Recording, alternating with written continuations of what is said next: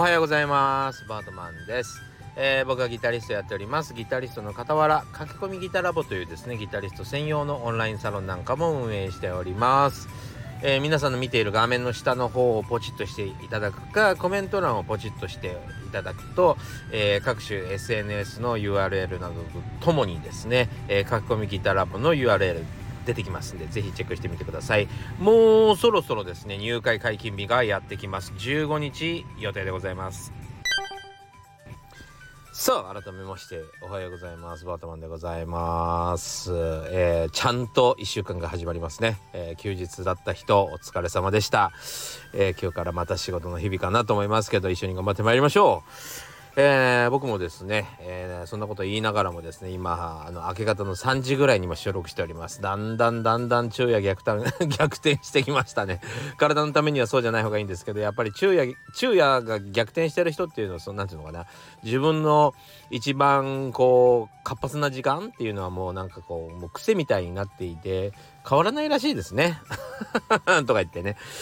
えー自分のことを正当化しようとしてますけども。まあというわけでですね、まあ、できるだけ朝起きてできるだけ朝に、えっと、僕は薬を飲まなきゃいけないんでそれはちょっと体のためにも続けたいんですけどもね。なかなかあの酔いっぱれなもんで。えーというわけでですね今日はえっとちょっと今日の本題はですね、えー先生になろうということでお話ししていきたいなと思います。皆さん先生になること考えたことありますかね？えー物事を覚えるのにはですね先生になるのが一番早いんですよ。でもう僕がもうまさに実行してきたことなんでそんなお話をしようかなと思っております。はいというわけでですねえーちょっと今日の出来事をお話ししたらまあそっちの話に行こうかなと思っておりますけど やってしまいました。やってしまいましたよ。やってしまいました。えー、捻挫しました。捻挫をしました。いやもう足が痛い。いやーほんとね。いやあのね何かつまずいたとかそんなんじゃないんですよ。ん、で歩いてたらなんかねまあ一見こうパッと見はですよえー、あ公園を歩いてたんです。でパッと見はあのフラットなんですよ。まあ土がこう続いているなっていう感じですね。ただその草とかが生えているんでまああのそこに 穴があることは気づいてないわけですよね。それで、えー進んでいってしまいましてこれがねズボッとすごく浅い穴だったんでズボッと、ま、綺麗に入れば何ともなかったんですけどその斜めにね斜めにこうちょっとその穴を半分踏んでしまったみたいな感じですよ。そして、えー足がズルズルっといって本当になんだろうな5センチ10センチぐらいの多分深さ大したことないんだけどそれが一番俺には怖くて。えーそう足がズルズルっと斜めになりそしてそこに急に、えー体重が乗るっていうことが起こりましてボキって言いましたもんね。もうめちゃくちゃ叫んだ。久しぶりに叫んだよ。あまりの痛みに叫びましたね。結構こらえるたちであんまり大きな声出せないんですよ。何かあっても。すげえ痛くっても病院の中とかでもねなんかが起こっても全然声出さないこの俺が今日は叫びました。いやボキって言ったのもねすごく自分の中で怖くって折れたかなと思いました正直。ボキって言ったんで。いやしかもほら今こういう体調だったわけで、えー完全なるまだねあのー水曜日ぐらいからしか運動ができないのでえー運動ができないっていうかそのままだ運動ずっとしてなかったんで本当に何にも動いてなかったんでもう体がなまりまくってるところが弱々なわけですよね。そこにもう本当にこの捻挫みたいなのが起こったら確実に折れるだろうと思ってしまいましてもう折れたなと。もう助けを呼ばなければみたいな。ちょっと恐怖にあのもう駆られてるのもあって「あはははって叫びましたね。今ねあのーすげえ悩んでるんですよ。病院の先生に「まあいらないんですけど」って言われてあのいらないです。全然その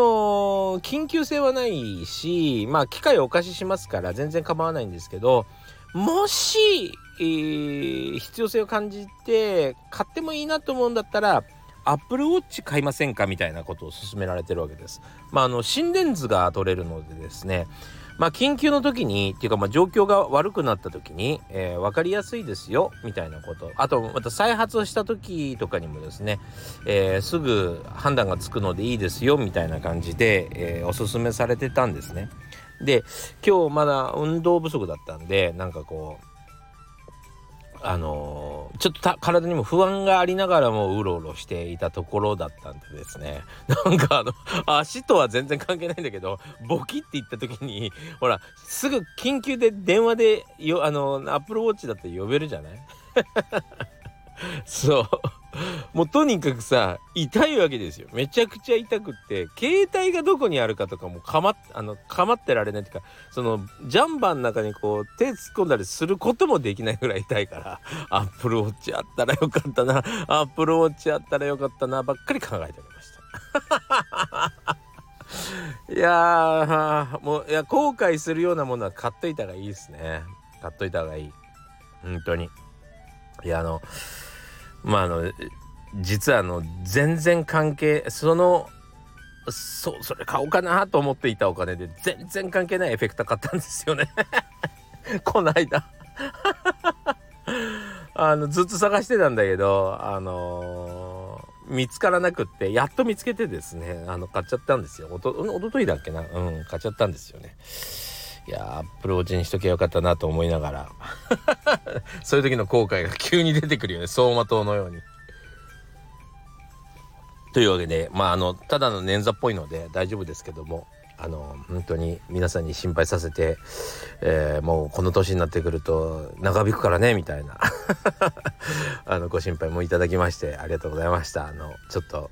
気をつけます。まあちょっと運動不足なんでね気をつけたいなと思います。何歳からでも早弾きはできる。早弾きを諦めた大人ギタリストに夢を達成させた革命的な方法を詰め込んだ一冊がヤマハから発売。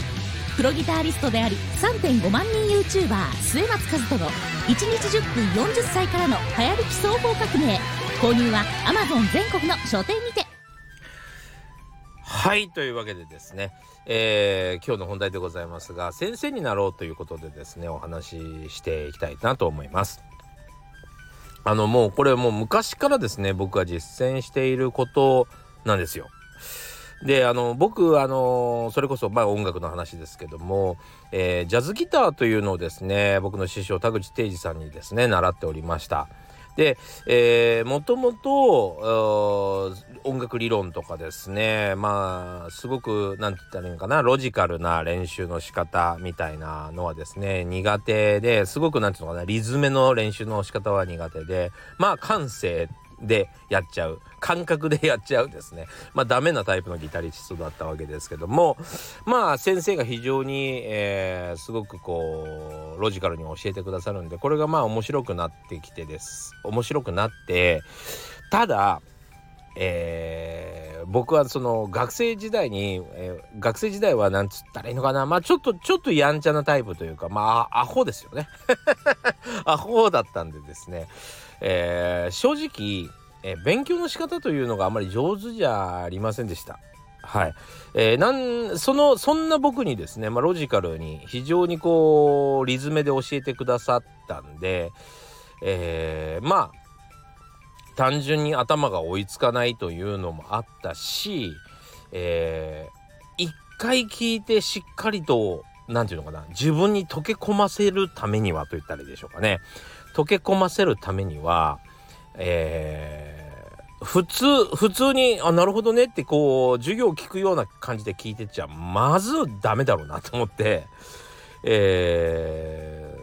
ー、そしてなんかその時はねペアレッスンだったから余計ですね。前ちょっとここでもご紹介しましたけど大森くんってこの間福岡この間っつってももう去年ですけども福岡で一緒にライブやった彼がペアで一緒に習ってくれてたんで自分のペースペースで習えないわけですよね。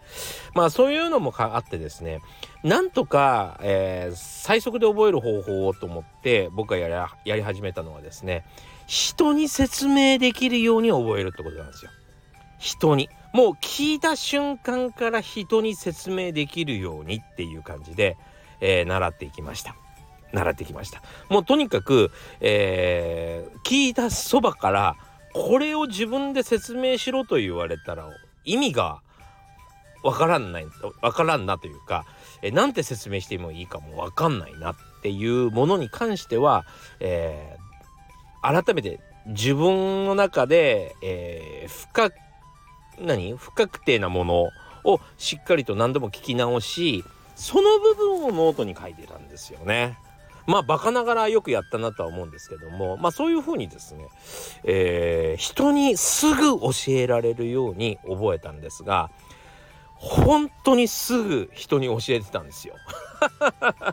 それこそ、えー、っともう二十歳になり次第だっけなえー、ヤマハの先生になり、えー、その後半年もせずすぐ、えー、専門学校の先生になりましたでその時には、えー、専門学校の先生という大役でしたけども、えー、実際のところはもう僕はまあプロ活動っていうのは確かにしてたんですけどももうお金をもらって演奏はしてたんですけども、えー、教えるということはもう全くしたことがないのでもうまあ抜け抜けのとこもいっぱいあるわけですよ。特に生徒なんてさあの吹奏楽やってましたみたいなあの方もいるわけですよね昔管楽器やってましただから俺より音楽理論が強いやつなんて結構いたりして突っ込まれちゃったりしてもう冷や汗かいたりね 結構あったんですけども、えー、まあそんな感じででもですね、えーこう学びながら教えていたんですね。まあそれのおかげで、えものすごいスピードで覚えていったというのはもう間違いないところでございます。はい。えー、というわけでですねまあ僕おすすめしたいんですけど何か学びたいえー、って思ってる方はですねその環境を作ってしまうっていうのはいかがでしょうかね。まあたまたまねなんでこんなことを今話してるかというとですね、えー、ショールームのショールームっていうであのサービスがあるじゃないですかショールームの前田さんっていう方がメモの魔力とかで住ん出されてる僕もよくあの本は買わせてもらうんですけどショールームの前田さんがですねまさに英語を覚えたりするのに英会話教室の事務になったんだっけな？なんかスタッフになったんですよね。で要は教える側というか、まあ、その学校の中に、えー、入学しちゃえばわざわざ授業料も払わなくていいしどうしても英語を覚えなきゃいけない立場に、えー、立つと。まあ授業のこととかの相談乗らなきゃいけないでしょうしねそうそうまあなので、えー、そういう立場に立で働き始めちゃったから英語をパチッと覚えられるようになったみたいなのを聞いてあ確かになみたいな。僕もそれ必ずやるなみたいな。立場を先に作るんですよね。あの環境を作るというかな。そう。えー、まさにギターとかもそうですね、えー、プロミュージシャンになろうと思った瞬間に働けるところを探しました要はそのプロミュージシャン プロミュージシャンって募集してないんだけど あのどっかなんか関われるところないかなみたいな感じで先に環境を作っちゃうっていうことをやりましたね。はい、それと同じように、まあ、先生もやって絶対に先生だから分かんないんだよねよくっていう感じでは分かんないんだよねっていう感じではいられないじゃない。そういう状況を作るっていうか環境を作るっていうような感じでやりましたね。なのであの何か物事を習ってる方はですねまあ例えば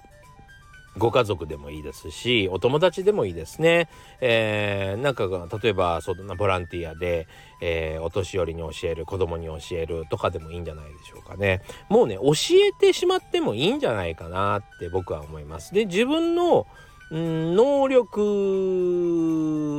なんていうの？能力以上のことを教えようとしなければいいだけだしあと知ったかぶりしなければいいですよね。